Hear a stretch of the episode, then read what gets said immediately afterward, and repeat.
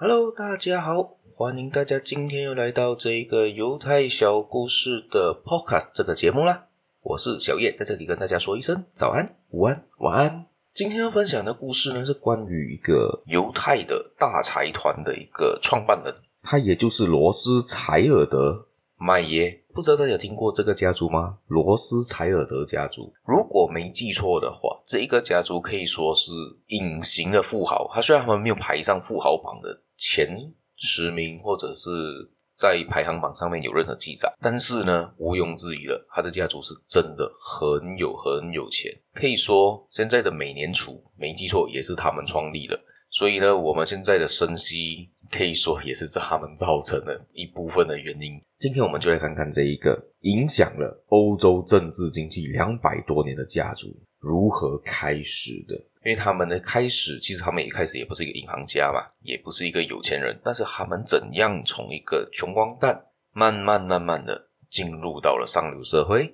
成为了这个世界上最大的资本家。这一个罗斯柴尔德麦耶呢，生于一七四四年德国法兰克福的一个脏乱不堪的犹太人社区。他是在一个狂乱和反犹太浪潮中度过了童年，而他从来没有忘记他自己是一个被上帝特别选出来的子民嘛。所以犹太人常常自称自己为上帝的子民，而他只想相信自己，只要继续的努力，自己的超越自己，他就可以不断的壮大自己。当然的。他一开始他做的生意就是苦钱币的生意，而他做的苦钱币生意是怎样呢？就是买卖那些比较旧款的个钱币，因为那个时候是群雄割据的时代，在一一七多年的时候是群雄割据的时代，有各种不同的小国大国都在一起，所以那些小国可能不久突然就被灭掉了，而他们的货币也就这样子突然间就消失了嘛，也突然变得没价值。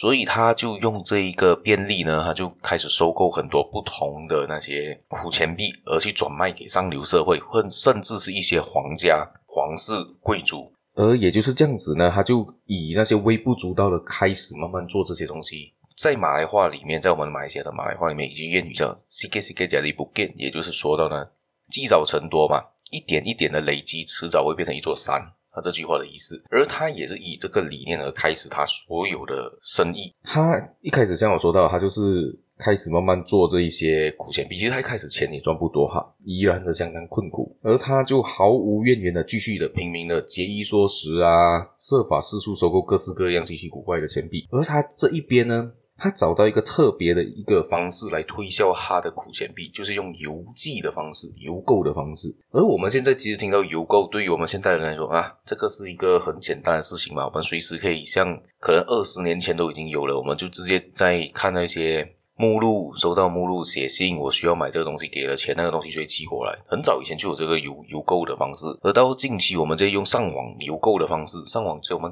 点一点。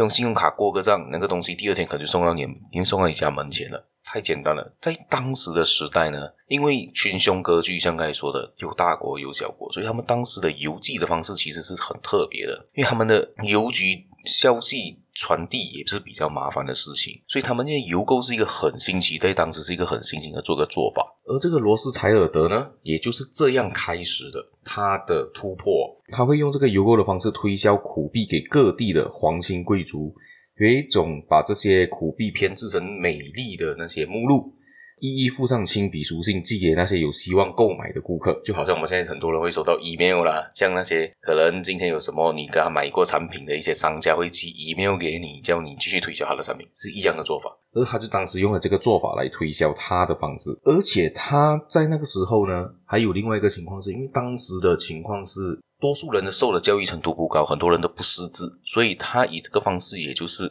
他可以告诉那些有钱人、上流社会的人，我是一个有学识的人，我对这些东西是很清楚的，所以你可以跟我买这些东西，也就造成一个对他有比较好的印象。而且他在写这些信的时候呢，会特别的要求做到他的目录做到尽善尽美，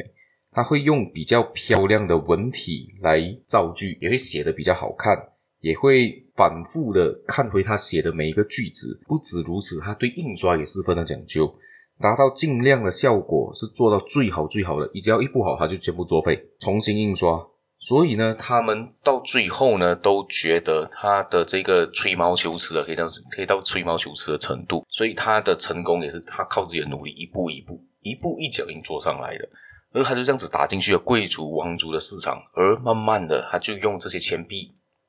累积了一定的财富，交代给他的孩子之后呢，他的孩子没记错的时候，我之前有不知道有没有提过，我有点忘了。他的孩子有有一个就跑去了美国去成立了美联储，也有一些是跑到有一个是跑到英国去成立了英国的银行。他们还在过后的战争中赚了很多的战争的财富了，做了很多灾难财。大家有兴趣的话，可以去找一找一下他的历史来看。其实这个号人物是蛮特别，而且是蛮对于世界上的政治历史都很大的影响的一个人。好，这件故事我们也就分享到这一边。大家有兴趣的话，可以继续的收听我的节目，继续的关注我，继续的订阅我，还有继续的给我点个赞，给我一些留言，让我知道你们在想什么，对于这个家族有什么的看法。还有，我们下一期节目再见了，拜拜。